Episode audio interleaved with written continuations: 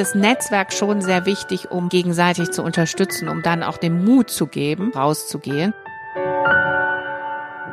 Moin, hallo und willkommen zurück zum Fearless Culture Podcast, in dem es um all das geht, worüber wir viel nachdenken, was uns nachts nicht schlafen lässt, worüber wir aber viel zu wenig sprechen, weil wir uns halt davor fürchten.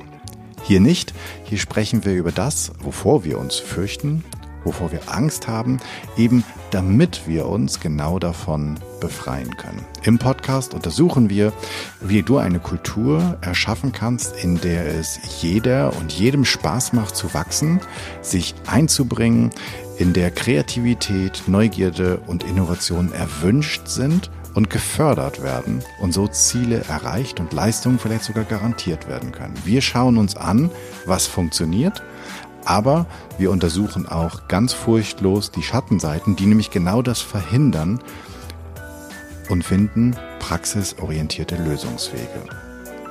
Im Podcast unterhalte ich mich mit Menschen, die sich bereits auf den Weg gemacht haben, die furchtlos hinschauen und genauer hinhören, die entweder die richtigen Fragen stellen oder sogar Antworten gefunden haben. Heute habe ich im Podcast als Gast Christina Tröger. Sie ist ganz viel. Sie ist Initiatorin und Präsidentin des CU, des Clubs Europäischer Unternehmerin, 2015 gegründet und hat heute über 700 Frauen, und zwar richtige Powerfrauen, Macherinnen, Unternehmerinnen in ihrem Netzwerk. Sie fördert Frauen in der Wirtschaft, aber stärkt auch die Rolle der Frau als Unternehmerin und ist mit Frauen aus Wirtschaft, Gesellschaft und Politik vernetzt. Eine richtige Netzwerkerin. Darüber hinaus macht sie in Immobilien, sie entwickelt Immobilien. Aber bevor ich die ganze Zeit erzähle, was sie alles macht, ähm, sage ich, Christina, vielen Dank, dass ich heute hier sein darf, dass du dir die Zeit nimmst für mich, den Podcast und die ganzen ZuhörerInnen. Stell dich doch einmal ganz kurz selbst noch vor. Erstmal lieben Dank, Jan, dass du mich eingeladen hast und dass ich Gast sein darf. Und lieben Dank an die Zuhörer, weil äh, ich finde es einfach schon mal vorab ganz toll, dass sie jetzt zuhören und dieses, äh, diese Challenge, äh, Challenge eingehen wollen, diesen Podcast zu hören über Frauen, Wirtschaft und Politik und Gesellschaft. Also vielen Dank. Ich bin eine ganz normale Unternehmerin. Ich habe gemeinsam mit meinem Mann ein Unternehmen in Hamburg, mit dem wir Bau äh, Projekte entwickeln, verkaufen und aber auch durchführen. Also das Ganze macht sehr viel Spaß und äh, mein großes Hobby ist der Club Europäischer Unternehmerin. Mein Herz schlägt für die Frauenförderung seit mindestens 25 Jahren ganz, ganz stark und äh, ja, deshalb habe ich dann vor fünf Jahren die Initiative ergriffen, einen solchen Club zu gründen. Großartig. Bevor wir bei der Frauenförderung und dem Club einsteigen, die Frage, Fearless Culture, also eine Kultur ohne Furcht, beziehungsweise fearless heißt ja nicht furchtlos, sondern mit weniger Furcht, also in der ich mich zeigen kann, in der ich all meine Potenziale einbringe. Hast du das mal erlebt selbst? Hast du mal in so einem Rahmen, in so einer Kultur gearbeitet oder hast du eine Fantasie davon, wie so etwas aussehen könnte? Also es ist, äh, ich, bin, ich bin nach dem Studium, wurde ich Vorstands, äh, Vorstandsassistentin in einem äh, großen Konzern. Damals übrigens die erste Frau in der Vorstandsetage. Das war nicht immer so einfach und ich weiß, dass Strukturen in großen Konzernen oftmals natürlich von Furcht durch die Hierarchie geprägt sind. Heute, äh, wenn man das äh, in der Retrospektive sieht, haben sich diese Kulturen verbessert. Das kann man wohl sagen. Trotz alledem Problem ist es oftmals so, dass starre Hierarchien dazu führen, dass man ähm, auch äh, Furcht erzeugt bei den Mitarbeitern, weil man verschiedene Dinge nicht darf oder für verschiedene Dinge nicht sagen sollte oder weil es irgendwelche Anordnungen gibt, die man eben beherrschen sollte. Also ich versuche in meinem Umfeld und in unserem Umfeld, auch im Unternehmen und überall, wo ich bin, eine Kultur zu schaffen, die wirklich wenig Hierarchien hat. Schon natürlich, es geht ja nicht ohne Hierarchie Hierarchie, das ist ganz klar, aber ähm, eine Kultur, wo die Menschen sich entwickeln können, wo sie ihre Ideen einbringen, weil ich bin ganz, ganz sicher, dass, und das ist auch bewiesen, dass Menschen, die ihre eigenen Ideen haben und die sie dann auch durchführen, besser sind als die Ideen, die sie von anderen präsentiert bekommen und dann durchgeführt werden. Also das, der Erfolg ist einfach viel größer. Und sie sind natürlich mit im, Pro, äh, äh, im Prozess drin. Und es ist ganz furchtbar, furchtbar wichtig, dass Menschen das machen, was sie lieben. Und äh, das ist bei der Berufswahl genauso, weil jeder macht einen guten Job, egal was er macht, ob er Friseur ist oder Vorstandsvorsitzender oder Unternehmerin in diesem Fall. Man muss es lieben und dann ist man gut. Und dann ist man auch furchtlos, glaube ich. Mhm. Deine Karriere, das, was ich davon weiß, was du mir im Vorgespräch erzählt hast, äh, was man lesen kann, ist ja so ein bisschen von Furchtlosigkeit geprägt. Also du hast als erste Frau in der Vorstandsetage, du hast dann was dann Einkaufsleiterin irgendwann. Also du hast ja. relativ schnell männerdominierte Bereiche übernommen und dafür ähm, in einer Zeit, äh, wo es, glaube ich, noch ein bisschen schwieriger war, wo Frauenförderung noch ein Stückchen weiter hinten stand in der Prio-Liste. Ähm, was hat dich angetrieben? Woher kam das, dass du dass du selbst für dich die Erlaubnis hattest, das zu tun. Es gibt so eine schöne Geschichte, wie du ähm, als Vorstandsassistentin einem, einem ähm, nicht gerade frauenfreundlichen oder frauenfördernden äh, Kollegen ähm, des, des Zimmers verwiesen hast. Woher, woher kommt die Furchtlosigkeit, die Freiheit, das zu tun? Also äh, bei mir war das immer so, dass ich Visionen hatte und ich habe auch heute, Gott sei Dank, noch Visionen. Und äh, die, ich hatte immer eine Vision, wo ich irgendwann oder ich habe mich auch immer einmal im Jahr hingesetzt, was möchte ich im nächsten Jahr durchführen, welche Projekte oder was möchte ich zum Beispiel sein. So und ähm, das hat immer dazu geführt, dass ich mir solche kleinen Steps gesetzt habe oder große Steps. Und als ich Studentin war, war es für mich ganz wichtig zum Beispiel, dass ich an einem, in einen Konzern gehe. Ich kam aus einem Unternehmerhaushalt geprägt, ähm, dass ich in einem Konzern eine Karriere mache und dass ich für mich beweisen kann, dass ich äh, in einer hohen Position mal einen sehr, sehr guten Job mache. Und so ist es immer gewesen. Und auch heute setze ich mich immer noch hin und sage mir so am Ende des Jahres und setze mich auch mit meinem Mann zusammen und wir setzen uns zusammen und sagen, was wollen wir eigentlich machen? Wir, ich denke, man muss sich, man muss es natürlich nicht, aber für mich ist es wichtig, dass, ähm, dass ich mich ab und an sortiere, gedanklich sortiere und sage, was will ich und was will ich nicht. Und ähm, durch diese Visionen äh, war es für mich so, dass ich natürlich weiterkommen wollte. Und das gab mir auch den Mut, natürlich auch Dinge zu sagen, die zwischendurch ein bisschen frech waren. Und äh, das war früher noch mehr der Fall als als heute, muss ich sagen. Heute, vielleicht muss ich das heute nicht mehr immer, aber ähm, zu diesem Zeitpunkt war es schon so, dass ich, äh, ich habe zum Beispiel nie jemanden beleidigt oder sonst was, das war nicht meine Prämisse, aber ich habe immer sehr, sehr klar gesagt, was ich wollte. Und das ist auch sowas, was ich Unternehmerinnen, auch jungen Unternehmerinnen immer mitgebe. Man muss sagen, was man will. Man muss sagen, wie die Position aussehen will, wie man sie ausfüllen will oder kann oder auch welche Position man haben will. Und man muss aber auch letztlich manchmal sagen, wie viel Geld man haben will. Weil wenn man nicht sagt, wie viel Geld man haben will, dann äh, bestimmen das andere und dann kommt man meistens schlecht dabei weg. Ähm, hast du ein, ein Vorbild gehabt?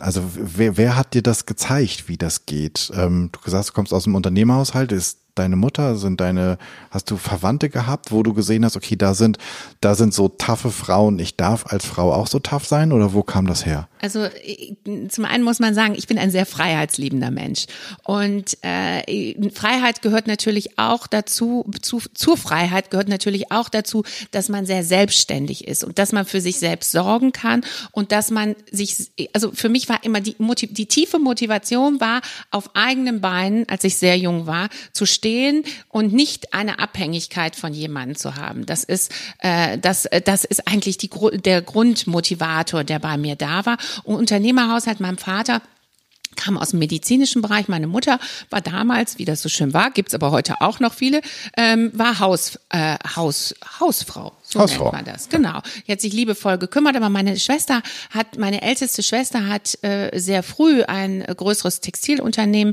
äh, gegründet und äh, meine Schwester ist 13 Jahre älter und in diesem Unternehmen bin ich während des Studiums mit groß geworden. Ich bin damals schon äh, in die, die Türkei gefahren und habe Kollektionen gemacht, ich habe neue Läden mit eröffnet und insofern war das schon geprägt. Also ich hatte schon auch äh, einen, einen großen Willen, eben in eine Position Position zu kommen. Und ich wollte immer auch eine Mischung machen, immer, und das habe ich bis heute gut geschafft.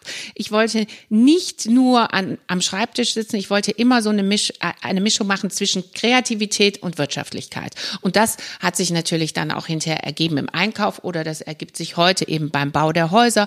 Da Häuser müssen ja auch schön sein, damit wir die verkaufen. Also diese Komponente habe ich für mich immer geschafft, weil ich immer, weil ich sehr, sehr stark auch äh, eben optisch orientiert bin und äh, schöne Dinge mich sehr, sehr, sehr aufmuntern und auch sehr glücklich machen. Und insofern ist das für mich die richtige Kombination gewesen. Mhm. Und du hast eben gesagt, vor 25 Jahren oder seit 25 Jahren sozusagen treibt dich das Thema Netzwerken, Frauenförderung um oder an. Ähm, du hast ja eines der erfolgreichsten, das erfolgreichste Frauen- oder Unternehmerinnen-Netzwerk in Deutschland geschaffen, innerhalb ja, von fünf. Man sagt sogar das mächtigste. oder, ja. oder und, und das mächtigste innerhalb von fünf Jahren. Aber magst du uns mal ganz kurz mitnehmen, an den Anfang? Wann hast du, wann ist die Idee in, in dir entstanden, das tun zu wollen? Also die Idee ist relativ früh entstanden. Also ich kann, kann, konnte mich ja relativ gut wehren, äh, wenn es schlimm wurde, oder ich konnte auch gut sagen, was ich wollte. Hast du da ein Beispiel für, oder, damit unsere Zuhörenden da mal sozusagen? Ja, also ich habe zum, ich sag mal zum Beispiel äh, zum äh, zum Thema, was ich will. Mhm. Also ich bin damals, ich hatte, äh, habe ein, hab ein gutes Studium gemacht und äh, war damals an der Uni und hatte dort ähm, äh, mein mein mein, Professor machte dort Seminare mit Prominenten und die hatte ich immer betreut. Und durch das gute Studium durfte ich zu diesen Zeiten, damals, es war 85 durfte ich mich auch überall vorstellen. Jetzt wissen natürlich die Hörer, wie alt ich bin. Können Sie ja jetzt ein bisschen hochrechnen, sonst steht es vielleicht auch irgendwo im Internet. Ist auch egal.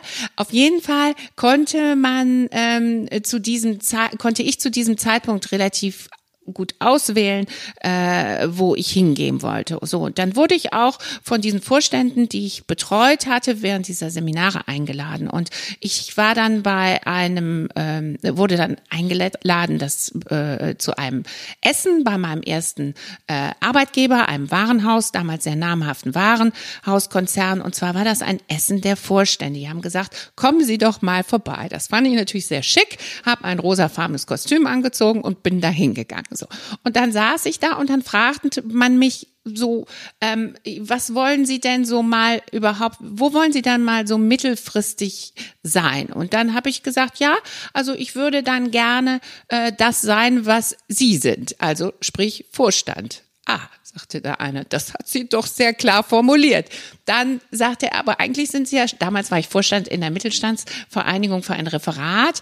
Ähm, und, äh, und ähm, da sagt er, aber Sie sind doch schon Vorstand. Nee, sage ich, das meine ich jetzt nicht. Da wollen wir nicht vom Thema abweichen. Ich wäre schon dann gerne Vorstand eines äh, Wirtschaftsunternehmens.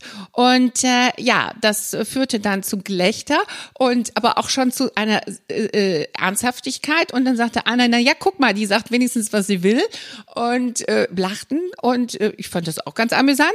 Und äh, dann sagte einer, und Sie wissen ja natürlich auch, wie, wie viel Geld Sie verdienen wollen und wie das alles so aussieht. Ja, und dann habe ich auch einen Betrag genannt und dann bin ich hinterher nach Hause gegangen und dann hat meine Familie gesagt, bist du wahnsinnig? Das, das kannst du doch nicht sagen. Auf jeden Fall kriegte ich hinterher diese die Zusage für den Job. Also ganz klar ist, was ich weitergeben kann, ist, man sollte immer sagen, was man will.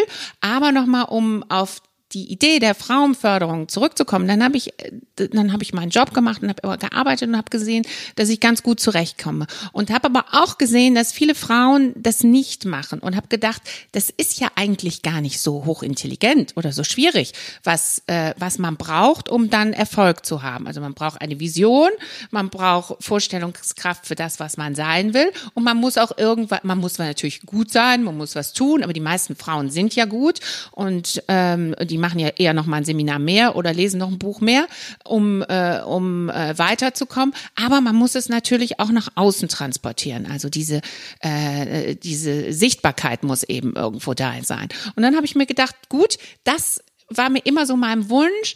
Das müsste man doch eigentlich anderen Frauen weitergeben, die das nicht so parat haben. Das habe ich immer in meinem Herzen getragen, habe dann aber relativ spät damit angefangen. Ich habe dann aber auch war mich ja in der Politik nebenbei äh, engagiert und habe aber auch gesehen, dass es für mich nichts ist, weil ich eben immer so genau sage, äh, was das, was ich möchte und ähm, äh, weil die Prozesse zu lang sind und äh, der Output einfach zu klein. Also ich habe so ein richtiges Unternehmerherz, was zwischendurch denkt, wie viel müssen wir jetzt machen? Wie, oder sagen wir besser, wie wenig müssen wir machen, um viel rauszubekommen? Das ist schon im wirtschaftlichen Bereich bei mir der Fall. Und dann ist die Politik natürlich ein bisschen schwierig. Außerdem bin, könnte ich, kann ich nicht mit einem Fraktionszwang äh, leben. Da kommt wieder so dieser Freiheitsgedanke raus und äh, ich äh, dafür, ich bin nicht bereit, irgendwo mitzustimmen für etwas, was äh, was ich äh, nicht vertreten kann äh, vor meinem Gewissen. Und insofern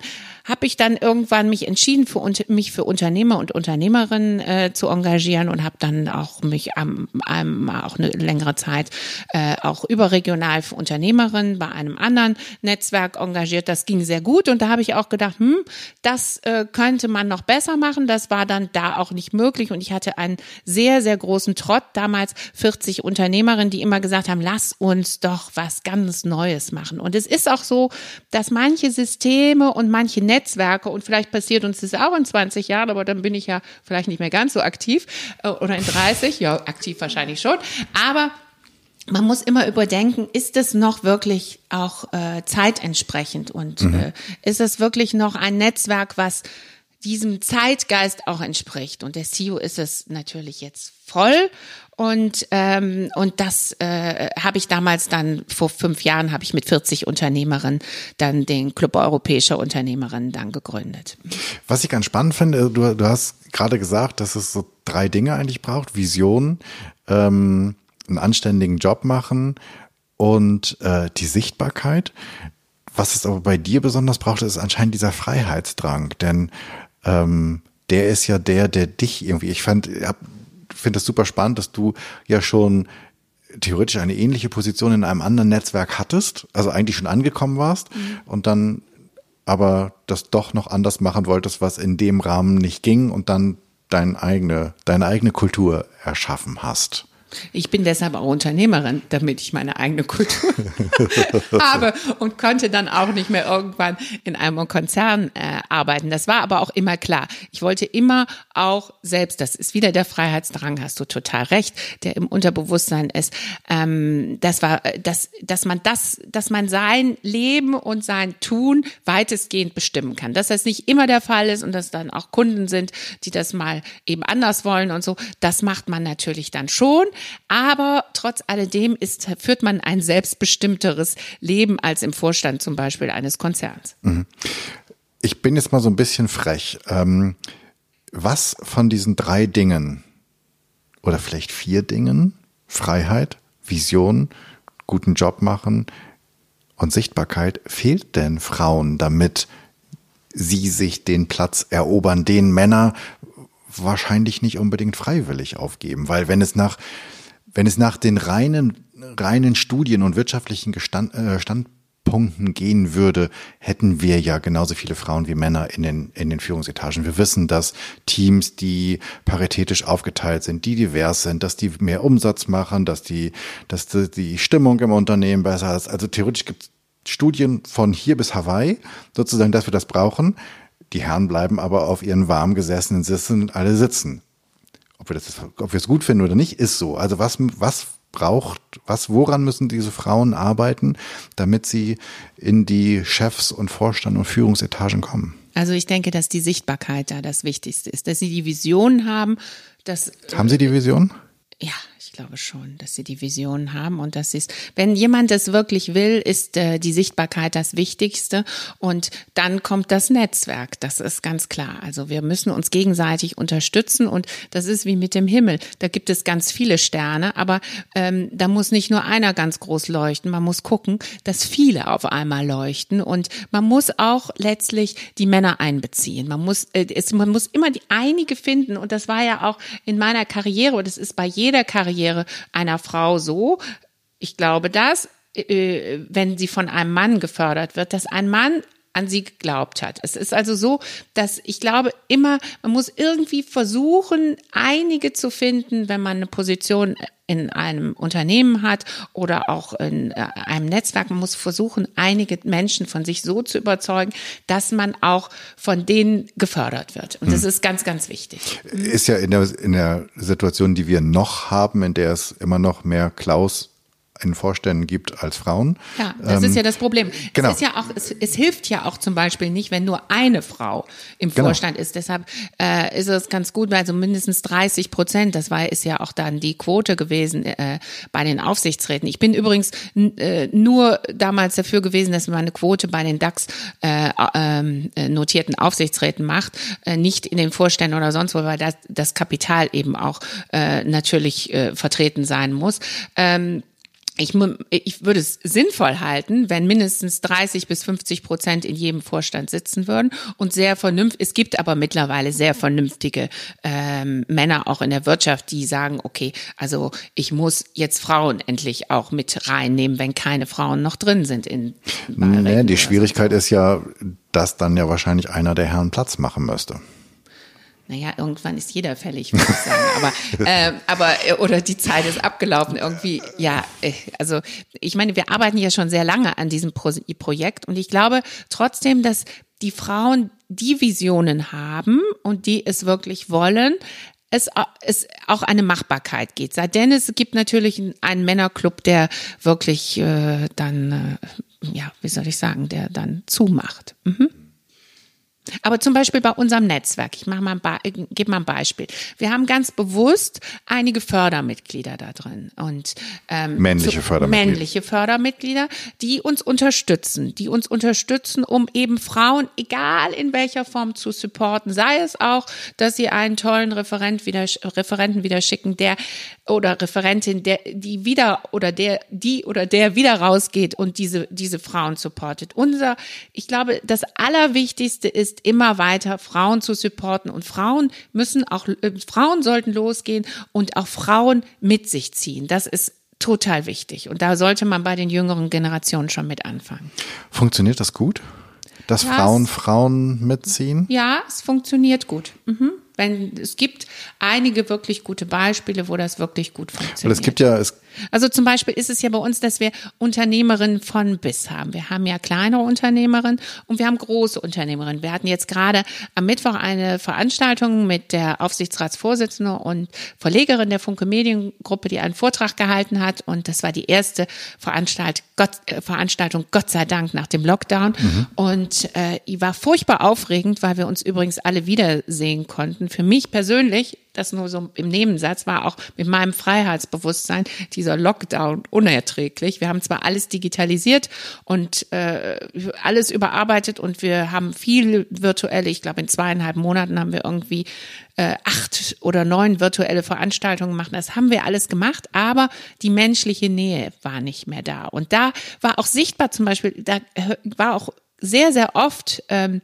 hab, äh, wurde mir gesagt an diesem Abend, es ist so toll, die Unterschiedlichkeit der Frauen. Das, was sie alle gemeinsam bei uns haben, sind, dass sie Unternehmerinnen sind.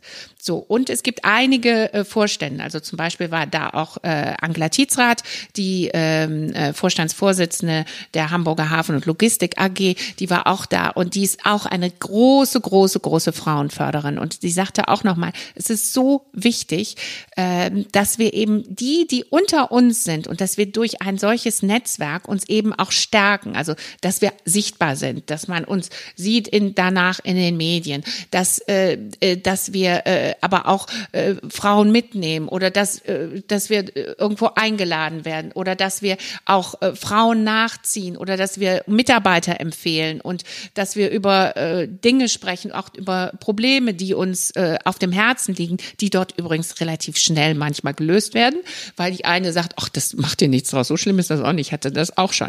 Und dann ist das Thema auch vom Tisch. Es ist auch ein geschlossener Kreis. Es ist zwar ein offenes Netzwerk, aber es ist ein geschlossener Kreis, wo man eben sehr, auch wenn man will, sehr persönlich sprechen kann. Wenn ich jetzt, wenn ich jetzt in eine, wenn ich das höre und ich bin jetzt ähm, Führungskraft in irgendeinem Unternehmen irgendwo in Deutschland, Österreich oder in der Schweiz Und ich denke, okay, das ist eine super Idee. Frauennetzwerk bei uns im Unternehmen gibt's gar nicht. Frauenförderung, ja, das schreiben die sich mal auf die Fahne.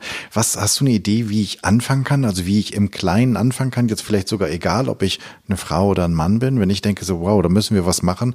Wie, wie soll ich da vorgehen? Soll ich einfach sagen, okay, wir machen jetzt mal einen Abend zusammen oder naja, sich treffen schadet nie, aber ähm, äh, ich würde würde dieser Person schon mal raten, sich mit in dieser, äh, ist, irgendjemand hat es ja ausgerichtet, sich mit zu engagieren. Mit zu engagieren hilft immer. Mhm. Dann ist man schon mal mittendrin. Das kann natürlich nicht jeder machen. Und dann kann man auch gucken, was gibt es noch so extern, was einen stärken kann. Also wir sind ja kein typisches Führungskräfte, ähm, bis auf eben Vorständinnen-Netzwerk, äh, weil die auch die Stimme der Wirtschaft sind. Ähm, aber ähm, ähm, bei Unternehmerinnen ist es sehr, gibt es sehr wenig, ich sag mal, wirklich gute. Das ist oftmals auch sehr gemischt. Bei uns ist gerade die Ebene der nur Unternehmerinnen und nur eben oberste Führungsposition vertreten ist, eben ein, eine sehr, sehr spezielle Geschichte, die aber natürlich dazu führt, dass man sehr, sehr schnell auch zum Punkt kommt, wenn es, wenn es um Themen gibt, die einen wirklich bewegen. Also der, der Führungskraft würde ich wirklich äh, empfehlen, sich selbst mit zu engagieren, sich zu informieren, was kann man machen, sich auch zu gucken, was machen andere Unternehmen Unternehmen. Und oftmals ist es ja so, äh, Unternehmen wollen ja alle Frauenförderung, aber oftmals hapert es ja daran, dass es gar kein Unternehmen für Frauen ist. Das liegt manchmal oft daran. Ähm, Was ist denn ein wie, Unternehmen für Frauen und ja, was ist also ein Frauen, Unternehmen, das nicht für Frauen ist? Ja, also es ist gut, dass du das so als Mann fragst, aber man hat äh, festgestellt in Studien, dass manche Frauen in manche Unternehmen nicht reingehen. Natürlich gehen Frauen lieber in Unternehmen, die schöne Pro Produkte haben, wie Beauty, Textil etc. Weniger in Technikunternehmen. Weißt du übrigens, ähm, wo äh, welche Frauen in die meisten Technikunternehmen gehen?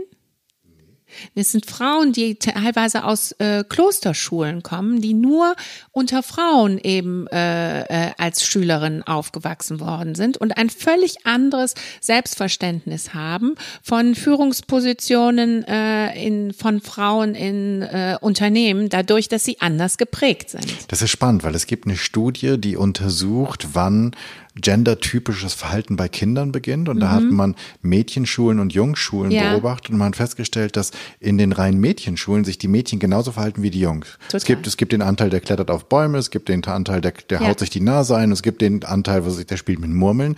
Erst dann, wenn die zusammengeführt werden, wenn Mädchen und Jungen zusammen sind, dann beginnt rollentypisches Verhalten. Vorher ist es einfach Kind sein mit all dem, was dir gerade Spaß macht. Deswegen genau. ist das super ja. spannend, was du gerade von den ja. Klos, ich, würde ich so sofort unterschreiben. Ja, die haben eben dann auch ein anderes, die wissen, die sagen, okay, ich kann auch Ingenieurin sein, wenn es mir Spaß macht. Und vielleicht ist es dann so im Gemenge in einer ganz normalen Schule, kommt es vielleicht unter, muss nicht, aber ähm, es sind ja nun gar auch deutlich weniger Frauen in den sogenannten MINT-Berufen. Äh, Wobei in den Studien ja mittlerweile, in, in den Studiengängen ja mittlerweile gar nicht mehr. Das ist ja so ein bisschen das Irre, dass es in den Studiengängen ähm, immer mehr Frauen werden, aber wenn es dann in die Berufe geht, also da gibt's auch eine, eine Studie, dass man Studierende fragt, glaubst du mit, dass du mit dem, was du hier lernst, irgendwann mal eine Familie unter, ähm, ernähren wirst? Und es sagen deutlich mehr Männer sofort ja als Frauen.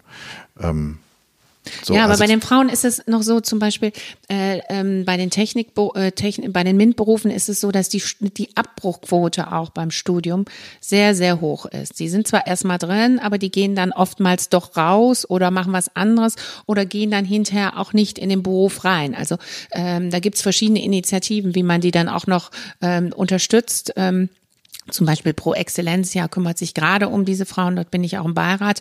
Und äh, dass man die dass man die supportet, dass sie mhm. dabei bleiben. Mhm. Mhm. Gibt es, kannst du das sagen, bei dir äh, im, im Club, gibt es ein, also sozusagen die selbst gegründeten Unternehmerinnen und die, die sozusagen ein Familienunternehmen übernehmen, gibt es da große Unterschiede? Ist das, also unterscheiden die sich? Nein, also äh, also die sind ja beide Unternehmerinnen, ja. ähm, äh, die die die das Familienunternehmen übernommen haben, so wie zum Beispiel meine nette äh, unsere nette Beiratsvorsitzende Anita Freitag-Meyer, die die Pferdener Keks- und Waffelfabrik hat und hier Heidekekse in Hamburg die hat das Unternehmen sehr, sehr früh übernommen von ihrem Vater und der Vater hat es auch gewollt und hat auch seinen Schreibtisch geräumt und die ist, sie hat das Unternehmen aufgebaut, weiter ausgebaut und hat es interna weiter internationalisiert und ist hoch erfolgreich ähm, äh, und hat ihre Vision und lebt das. Also, aber es ist natürlich nicht ihre Idee, war es nicht natürlich selbst die die die Kekse zu produzieren. Vielleicht hätte sie selbst was anderes, aber für sie war sehr schnell als junges Mädchen klar, dass sie es auch will. Also insofern äh, lebt sie das mit äh, mit großem Herz und vor allem mit Verstand und Wissen. Also sie macht irgendwie 180 Tonnen Kekse backt sie, äh, beziehungsweise ihre Mitarbeiter hoffentlich mit, die sehr viele sind, am Tag, ja. Mhm. Ja, weil man Aber der Unterschied ist schon, wenn man, äh, also was man beobachten kann, ist, dass bei den Unternehmerinnen ähm, die Unternehmerinnen oftmals irgendwo hinkommen, äh, in Branchen oder machen was oder verkaufen was. Äh, das sind alles oftmals Dinge, das haben sie nicht gelernt. Also wenn man das so sieht. Äh, die, die selbst gründen? Ja, die selbst gründen oftmals. Also sie haben oftmals ein anderes Studium oder haben auch schon mal einen Step woanders gemacht und kommen dann über eine tolle Idee oder eine Vision, die sie haben oder äh, über etwas, was sie neu entdecken, daran, dass sie Unternehmerinnen sind. Das ist bei vielen Gründerinnen der Fall. Mhm. Okay. Wenn ich ähm, wenn ich Unternehmerin bin, ob ich gegründet habe oder ob ich, ob ich ähm, sozusagen übernommen habe, abgesehen davon, dass ich natürlich versuchen kann, Mitglied bei euch im Club zu werden, mhm. wie was kann, ja toll ist. Was auf jeden Fall würde ich würde ich auch empfehlen. ähm, wie schaffe ich alleine diese Sichtbarkeit? Also unabhängig vom Club. Also was was ist dein was ist dein Rat? Ähm, ist es wichtig, die Sichtbarkeit nur noch draußen zu haben oder ist es auch gerade für Frauen, die ein Unternehmen gründen oder ein Unternehmen übernehmen, auch wichtig, nach innen sichtbar zu sein? Was, wo ist da, was, was ist, was sind deine Ratschläge? Also ich glaube, beides ist wichtig, aber ich glaube, jemand, der gründet, ist nach innen sichtbar. Der hat seine Philosophie, der wird mit, äh, oder die hat ihre Philosophie, sie wird mit jedem sprechen, sie wird ihre, äh, ihre, äh, ihre Konzepte teilen, sie wird gemeinsam mit den Mitarbeitern verschiedene Dinge erarbeiten. Es wird Projekte geben, die von ihr begleitet werden und sie wird ja das federführend. Also da glaube ich, dass das heute äh, so ist, dass man nach innen, äh, es gibt kaum Unternehmerinnen, die nach innen nicht sichtbar sind. Genau, das bei den, bei den Gründern, bei, den, bei denen, die gründen, ja. liegt das auf der Hand. Bei ja. denen, die keine übernehmen Ahnung, auch drei bis bis bis 3.000 oder 30.000 Mitarbeiter übernehmen, da ist ja die Sichtbarkeit nach innen vielleicht eine andere, oder? Ja, aber das das äh, das kann man dann durch gute Kommunikation auch oder man hat aber nach äh, klar, aber man hat nach innen jemand, also wenn man das Kapital hat an äh, an einem äh, an ein Unternehmen und auch operativ in der Geschäftsführung ist, das ist natürlich die Voraussetzung, weil sonst ist man Gesellschafter und und äh, und äh, äh, äh, ist nicht operativ tätig. Aber wenn jemand operativ tätig ist, ist er in den meisten Fällen auch sichtbar. Und ansonsten gibt es dann Kommunikationsabteilungen oder äh, die dann auch äh, durch wöchentliche ähm, Reports, Report ist immer eine schwierige Geschichte, aber durch wöchentliche Dinge, wo man eben sichtbar, sichtbar ist, wo heute sehr geschickt ist, auch lanciert werden kann, dass die Nähe von dem einzelnen Mitarbeiter zur, äh, zur, zum Inhaber besteht. Mhm. Das heißt, die, die große Herausforderung ist eher die Sichtbarkeit nach außen? Ich glaube, das ist die große äh, Herausforderung, ja. Und das ist bei Unternehmerinnen immer ein bisschen schwieriger als bei Unternehmer, weil Unternehmerinnen denken, ich mache jetzt erstmal gut meinen Job und das, äh, das ist ja auch wichtig. Das machen sie dann auch in den meisten Fällen richtig gut. Und dann sagen sie ja den Rest, um Gottes Willen, dann muss ich das ja auch noch machen. Dann gibt's da ja noch Instagram und dann gibt's da äh, irgendwelche Werbekampagnen und am besten ist es ja heute auch nachgewiesen, will sich ja auch jede Unternehmerin und äh, ich, es gibt so viele Charity-Projekte, äh, die unterstützt werden. Also eigentlich hat jede erfolgreiche Unternehmerin ein oder mehrere Projekte, äh, die sie persönlich unterstützt in Form von Geld oder auch dort aktiv wird. Und ähm, also jede macht natürlich was. Das, das machen Männer aber seltener, oder? Ich ja, ja, ja. Und trotzdem, ja. also das deswegen, das ist ja. äh, der Gedanke kommt mir gerade. Also ja, aber obwohl es gibt da natürlich Frauen Männer, mehr machen, Männer engagieren sie, sich auch. Ja. Sind sie, sind sie, also sie machen da mit einiger Wahrscheinlichkeit, vermuten mhm. wir jetzt mal ein bisschen mehr und sind trotzdem weniger sichtbar draußen. Naja, gut, es gibt schon viele, die sichtbar sind, so wie eine Regine Sixt mit ihrem Projekt oder Liz Mohn Ja. mit ihren Projekten. Und aber ist, aber du hast natürlich völlig recht. Äh, es ist den Frauen dann auch nicht so wichtig. Die finden die Sache da auch wieder wichtiger, als es sich eben auch dann zu, äh, zu äh, als es sich dann auch irgendwie zu zeigen und in den Vordergrund zu schieben. Mhm. Was ist der, du hast jetzt einige Erfahrungen damit und, und kannst auch auf ein paar Jahre zurückblicken. Was ist der Knackpunkt? Wie, wie kriegst du sie? Was ist der, an welcher Stelle kannst du sie überreden, überzeugen, ihnen die Argumente liefern, dass sie doch sich entschließen für die Sichtbarkeit? Gibt es da was? Ja, ist, das ist oftmals eine, eine relativ schwierige Geschichte, da hast du völlig recht. Also weil die meisten sagen, wenn ich das gut mache, dann ist das ja auch erledigt und es interessiert die meisten auch gar nicht, die Sichtbarkeit. Das äh, muss man nochmal dazu sagen.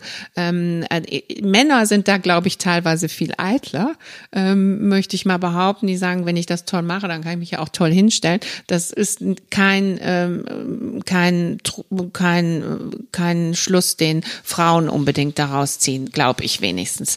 Ähm, äh, ja, sie dazu zu bekommen, ist einfach, dass man sagt, es ist einfach notwendig. Die mach, können dann Medientrainings machen und auch äh, Präsentationstrainings und ähm, müssen sich aber vernetzen. Und ich glaube, durch eine Vernetzung und sich gegenseitig auch zu stärken, das ist es ja. Und auch mit Frauen, also ein guter Punkt ist immer, jemanden mit jemandem zusammen zu äh, bringen, die äh, sehr so outgoing eben ist und dann zu sagen, es ist ja gar nicht so schlimm und fangen einfach mal kleiner an und dann geht das schon. Also insofern denke ich, ist es, äh, ist das Netzwerk schon sehr wichtig, um äh, sich gegenseitig zu unterstützen, um dann auch den Mut zu geben. Was ist, eine, ist ja auch eine Mutfrage, rauszugehen ähm, und zu sagen, es ist notwendig und es dann aber auch so aus, äh, es muss natürlich dann auch irgendwo von Herzen kommen, weil sonst glaubt es ja keiner. Na gut, aber da Sie ja ein Unternehmen meistens dann führen und das mit dem ganzen Herzblut machen, mhm. sich der Aufgabe verschreiben, glaube ich, wenn Sie dann darüber erzählen, ist es doch von Herzen. Oder? Ja, natürlich, klar, auf jeden Fall, ja. Ähm, das mit der Vision. Visionen. Visionen. Ach so, nicht Man nur eine, ja nicht sondern, nur eine, sondern oder? mehrere. Okay. Ja, würde mich mal interessieren. Beim nächsten Podcast frage ich dich nach deinen Visionen. Nach meiner Vision. Auch meine Ja. Vision ist äh, relativ einfach. Die hat mit diesem Podcast zu tun. Meine Vision ist wirklich die Welt, an der ich bin da mal ganz, ähm, wird man das naiv nennen? Ich wür- würde gerne die Welt einen Ticken besser machen, äh, indem ja, wir über aber all das, das haben wir gemeinsam. Da stehen wir, auch jeden ja, Tag. indem, indem wir halt über das reden, worüber viele halt nicht reden und Mhm. indem wir ein bisschen mehr über diese in Tüdelchen Tabuthemen Themen reden, damit andere zumindest den Podcast zum Anlass nehmen können, in ihrem Unternehmen, in ihrem Team darüber zu reden. Da müssen sie nicht sagen, ich habe da ein Thema, sondern ich habe was gehört. Mhm. Ähm, und auf einmal kann man darüber reden, über Frauenförderung, über Netzwerke, über Unternehmerinnen. Ja, aber es ist nicht witzig, dass man immer noch im 21. Jahrhundert dazu darüber reden muss, dass man über Frauenförderung reden muss.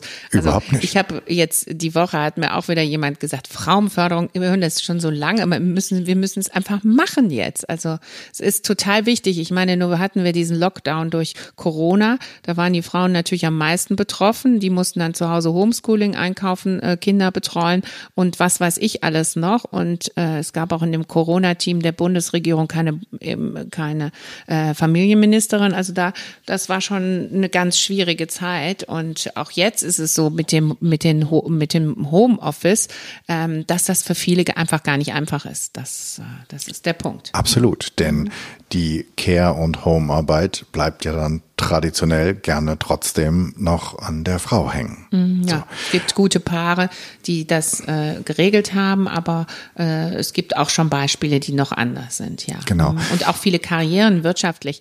Also es ist natürlich so, dass man natürlich Förderung von Mitarbeitern auch in, äh, in, in höhere Positionen etc. Äh, in Krisensituationen, dass, dass die Anzahl da nicht unbedingt steigt. Das betrifft für betrifft beide Geschlechter und äh, da kommen die Frauen natürlich dann auch erstmal noch mal wieder schlechter weg. Das äh, Da sind wir, da sind wir sozusagen bei einem Punkt, ähm, wo wir quasi im Zuhause der Unternehmerin gedanklich gerade waren, im, im Homeoffice. Ähm, es gibt eine Zahl, dass 20 Prozent der werdenden Väter sich in ihrem Unternehmen nicht mal trauen, nach Elternzeit zu fragen. Ach, ist es so? Ich kenne schon so viele, die Elternzeit mhm, mhm. haben. Es ist mhm. immer noch jeder Fünfte, der Angst hat, dann ein Karriereknick immer so, zu erleiden. Weil das ist immer, ich muss immer so lachen, wenn ich, ich denke immer daran, wenn ich durch die Stadt gehe und ein Mann schiebt einen Kinderwagen, dann denke ich immer, oh, da ist wieder so ein Momo. Momo? ein Momo, das ist so ein bisschen italienisch. Und der dann sein Kind durch die Gegend schiebt, weil die Frau arbeitet. Das ist ein guter Mann, denke ich dann immer. Okay, genau das, genau in die Richtung wollte ich was. Würdest du dir denn für all die Frauen in deinem Rücken ähm, von den Männern wünschen? Also ich würde mir von den Männern wünschen, dass sie ihre Frau mal fragen, was kann ich überhaupt heute noch mal tun? Viele machen das. Es gibt ganz viele, viele tolle Männer und es gibt ganz viele Männer. Deshalb sind wir zum Beispiel nicht geschlossen für Männer. Es gibt viele Männer, die oftmals mal einen so einen Abend mitkommen und weil so so ein Frauenclub macht viele, vielen Männern doch immer noch Angst. Dann sagen die, oh Gott, was machen die da denn? Machen die Türe zu und schimpfen über uns. Das ist so die normale Auffassung. Dann kommen die und gerade junge Männer sagen dann, geh doch bitte dahin. Das ist ja ganz toll. Ich passe heute Abend auf die Kinder auf. Und das sind so ähm, Dinge, ähm, die man dann eher, äh, wie soll ich sagen, partnerschaftlich regeln muss. Und ich denke, dass die Männer gucken sollten, dass man wie sie sich einbringen können, dass sie natürlich arbeiten gehen müssen, ist klar, aber dass man, äh, dass man viele Dinge einfach aufteilt, so dass die Frau eben auch eine vernünftige Karriere, egal in welcher Form, machen kann und auch die, auch auch einfach mal ihre Frau fragen, was brauchst du für diese Karriere? Wie kann ich dich unterstützen? Mhm. Mhm. Also, dass die Visionssuche, falls sie nicht selbst bei der Frau gezündet hat, mhm. dass sozusagen auch Männer da unterstützend mhm, genau, ja. sind. Okay. Und dass sie, dass sie für sich begreifen, dass es ja wichtig ist, dass auch für die Unternehmen und für die Volkswirtschaft, dass dort eben gemischte Teams in den Unternehmen sind. Aber ich glaube, viele begreifen das, aber viele haben das irgendwie, ich glaube, jeder ist ja irgendwie, ist ja mit sich selbst, selbst sehr beschäftigt, egal ob Männer oder Frauen. Und wie gesagt, mein Thema ist ja immer, man muss drüber reden. Das ist ganz wichtig. Und vielleicht auch manchmal am Anfang der Ehe und nicht erst nach drei Jahren. das könnte auf jeden Fall helfen, ähm, ja. frühzeitig, frühzeitig darüber reden. Also, wenn du ein Mann bist, dann ähm, hast du jetzt einen Auftrag schon mal bekommen was du zu Hause tun solltest, nämlich mal nach den Visionen deiner Frau zu fragen ähm, und sie dabei zu unterstützen, diese, diese zu leben. Was würdest du dir von Unternehmern wünschen? Also die, die Unternehmen leiten, können die was tun für mehr Unternehmerinnen, für die Frauen, die ähm, Unternehmen leiten? Klar, die können natürlich gucken, dass sie sehr viele Frauen in ihrem Unternehmen fördern dass sie junge, an junge Frauen glauben und dass, äh, dass sie flexible Arbeitszeiten wirklich auch schaffen. Aber äh, die Corona-Krise hat ja nun eines gezeigt, dass man viel im Homeoffice erledigen kann und dass man deshalb nicht irgendwie eine schlechtere Arbeitskraft ist. Und äh, es, es geht viel, es geht nicht alles. Das hat es, es hat auch gezeigt, dass nicht alles digital geht, dass es doch zwischenmenschliche ähm, äh, äh, Dinge gibt, die man manchmal wirklich nur in persönlichen Gesprächen regeln kann. Und ähm, ich denke, das ist wichtig. Also, also Ad eins die Frauenförderung, Ad eins an, äh, äh, zweitens an Frauen einfach da, der Glaube daran und dass man eben für die nächste Führungsposition, die da ist, auch in der Geschäftsführung dann auch eine Frau nimmt. Glaubst du, dass wir flexiblere Arbeitszeitmodelle brauchen oder überhaupt Arbeitsmodelle brauchen, damit ähm, wir nicht nur Frauen fördern, sondern damit das Bild in den Unternehmen diverser wird? Also ich denke, dass das sich jetzt ergeben wird. Also es war, es gab früher sehr, es gab vor der Corona-Zeit doch wirklich sehr viele Unternehmen, die behaupteten, man muss dort sitzen und äh, äh und kann dann nur wirklich effizient für das Unternehmen arbeiten. Die Homeoffice äh, Zwangsarbeit, wie ich so schön sage, hat dazu geführt, dass man gesehen hat, was machbar ist. Und wenn man als Unternehmer schlau ist und man will ja auch mehr und weiter und auch Geld verdienen, ähm, dann dann sucht man nach neuen Lösungen. Das ist auch wesentlich, ich sag mal, auch für, man sieht das auch so, wir wohnen ja in einer Großstadt, nicht alle wohnen ja in einer Großstadt, aber viele, viele, viele Familien leben ja am Stadtrand und müssen auch reinfahren und sind dann auch Stunden unterwegs. Und das kann ja durch wirklich äh, systematisches, äh, ein System, durch systematische Homeoffice-Zeiten kann man das ja alles entlasten. Da kann man ja eher mal eine halbe Stunde schön arbeiten noch zusätzlich und äh, man kann sich vieles mehr einteilen, dass man feste Zeiten hat oder feste ganze Tage. Und das macht man ja auch bei den Männern. Und da können zum Beispiel die Männer dann auch aktiver mitwirken an äh, einer Karriereförderung äh, der Frau. Genau, wenn ich als Mann zu Hause bleibe, kann ich mich auch mal um die Kinder kümmern. Kannst du, ja, solltest du. Sollte ich. Ja. Genau. Kannst du nicht, solltest du, musst du. okay, da sind wir jetzt mal ganz deutlich und klar jetzt gewesen. Jetzt redet nur noch deine Frau wahrscheinlich mit mir. Sag mal, ähm, bevor wir sozusagen gleich auf die Zielgerade einbiegen. Schon zu Ende gleich? Ja, ja, ja. ähm, vielleicht auch, damit diejenigen lernen können von dem, was du machst. Magst du mal beschreiben, was den CEO so besonders macht? Denn ihr seid ja nicht und die und die die ganzen Frauen, die ihr habt, diese diese Top-Liga von deutschen Unternehmerinnen, die kommt ja nicht zu euch, weil es irgendwie ein lecker Champagner gibt oder die besten Hors d'oeuvres, sondern und weil man sich trifft, sondern ihr macht ja ein bisschen mehr. Und ich glaube, dass wenn du das ein bisschen erzählen magst, ein bisschen mal den, den Vorhang lüftet, was ihr tut, ähm, dann könnte vielleicht auch die eine oder der andere ein bisschen lernen, was man tun kann im Unternehmen oder für Unternehmerförderung. Und wenn wir damit durch sind, dann erzählst du uns, wie wir zu dir kommen, die dies interessiert.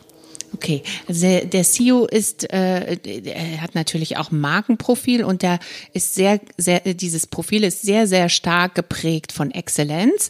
Das heißt also, ähm, alles, was wir machen, haben wir uns auf die Fahne geschrieben, äh, muss eben im obersten Genre sein. Das heißt, wir haben die besten Referenten zu uns, sind alle großen Referenten, das kann man auf der Website sehen, von bis gekommen und es kommen noch viel, viel mehr.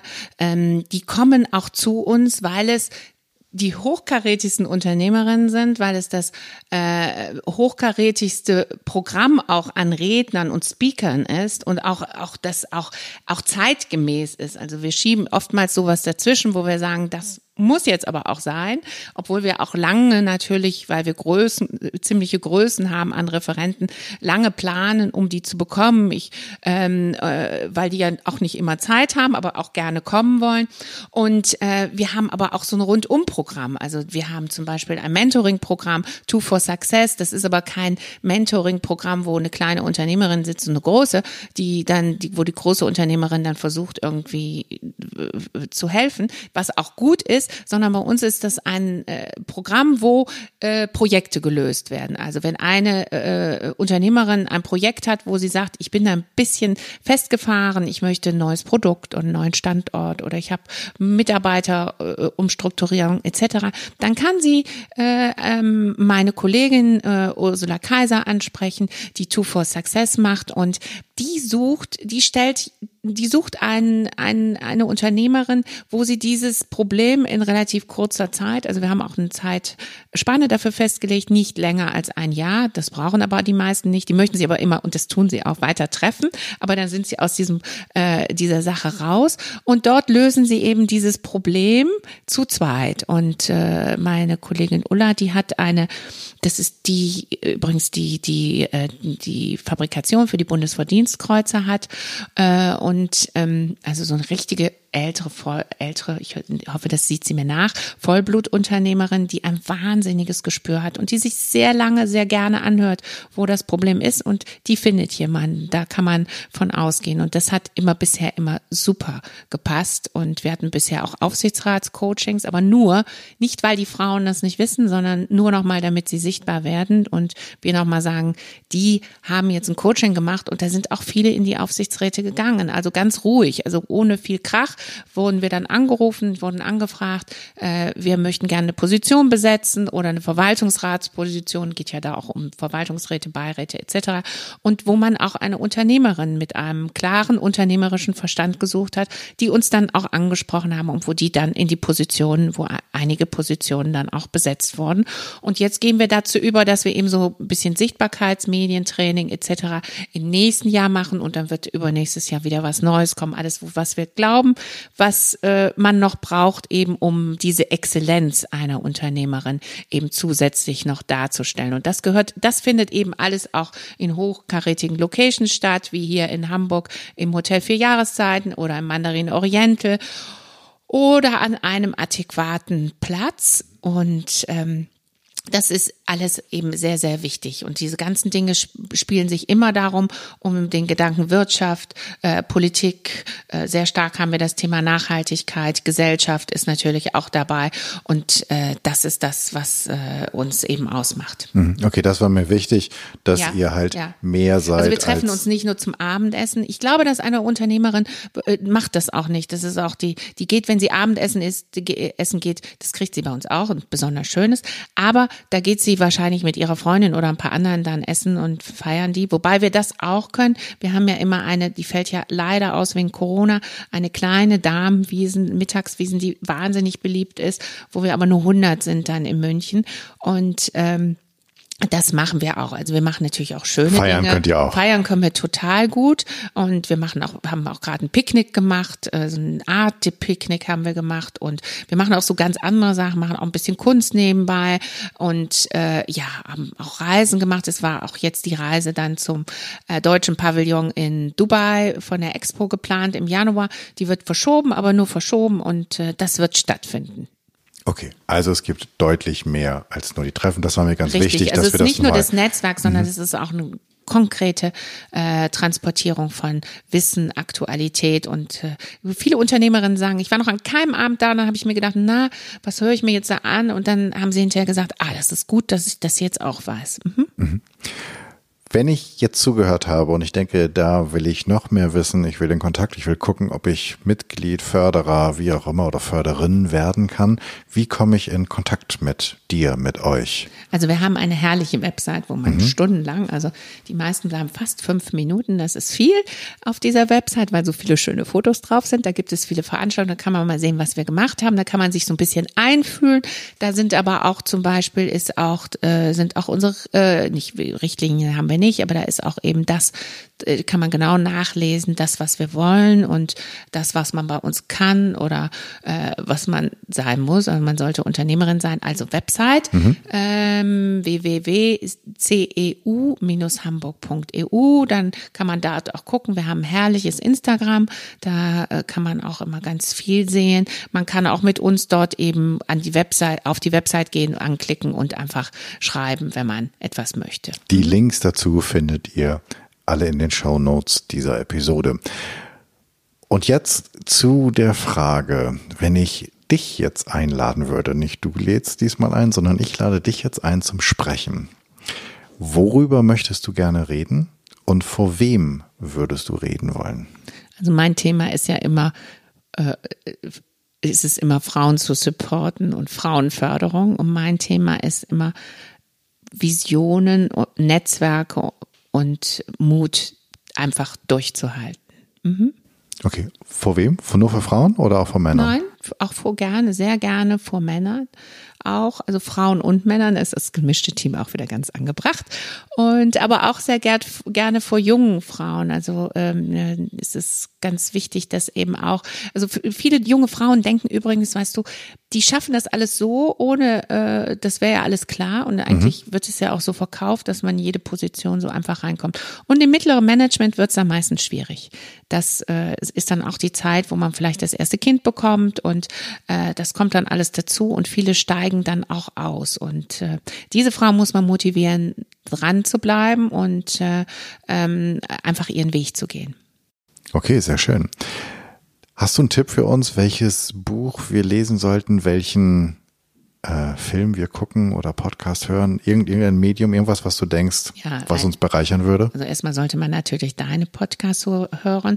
Dann gibt's aber noch viele andere, unzählige. Also ich finde viele Podcasts interessant. Das kommt auch so ein bisschen auf den Geschmack an. Also muss man einfach mal so hören, was es gibt. Also mich interessieren natürlich immer äh, tolle Podcasts über Frauen oder Wirtschaft oder Politik. Also ich höre auch so bunt gemischt. Also mhm. habe ich jetzt keinen kon so konkreten Vorschlag. Also als Buchtipp habe ich ähm, Vivaldi, äh, der Komponist und ähm, der den ersten Frauenchor übrigens äh, in Venedig äh, in einem Waisenhaus aufgebaut hat und äh, gefördert hat. Also das war einer der ersten Frauenförderer in der Historie und das ist sehr lesenswert. Ich glaube, es ist von Schneider, aber es reicht, wenn man das eigentlich eingibt.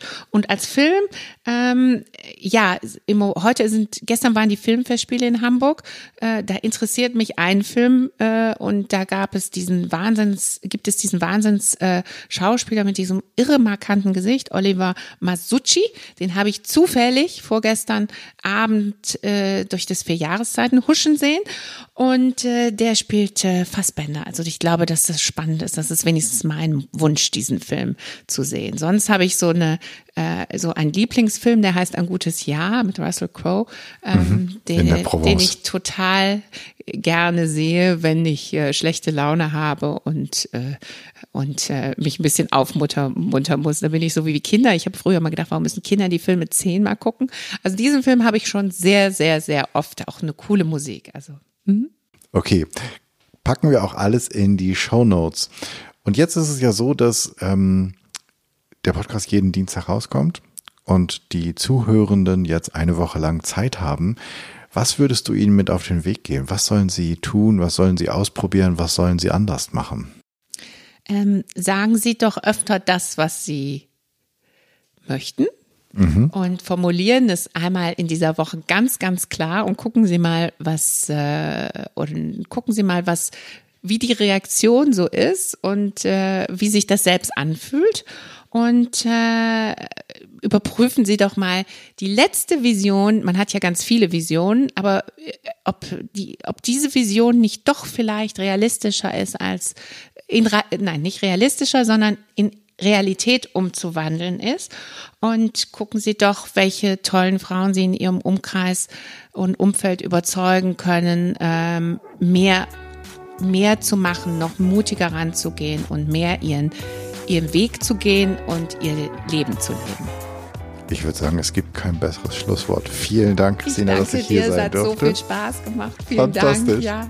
Also, ihr da draußen, ihr wisst, was ihr zu tun habt. Das war's. Ich danke dir fürs Zuhören und ich hoffe, es hat dir gefallen. Es hat dich neugierig gemacht und dich vielleicht einmal inspiriert, darüber nachzudenken, was du tun könntest, Unternehmerin oder allgemein Frauen zu fördern in ihrer beruflichen Entwicklung. Einmal zu gucken, welche Visionen da denn stecken und wie du ihnen vielleicht helfen kannst, sichtbarer zu werden.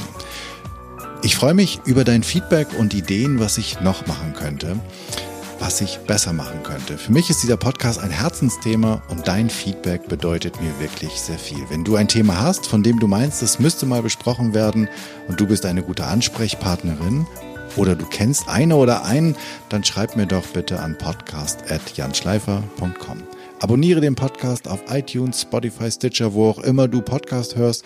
Und natürlich freue ich mich riesig über deine 5-Sterne-Rezension bei iTunes, denn damit wird der Kreis derer, die diesen Podcast hören können, größer und wir können alle zusammen etwas verändern. Ich hoffe, du bist bei der nächsten Episode wieder mit dabei. Bis dahin, sei furchtlos, dein Jan.